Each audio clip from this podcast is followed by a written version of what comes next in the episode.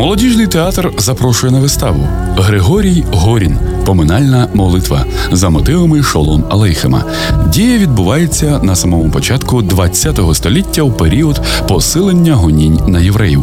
У єврейському селі на Україні живе молочник Тев'ї.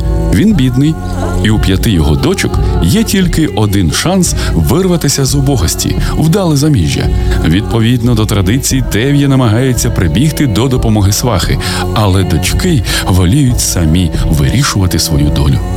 В головній ролі заслужений артист України Володимир Банюк. Початок о 19 годині. Тривалість вистави 2 години 30 хвилин з антрактом. Квитки можна придбати у касі театру за адресою вулиця Родінцева, 4 або замовити за телефоном 77 49 53. Вартість квитка 40 гривень.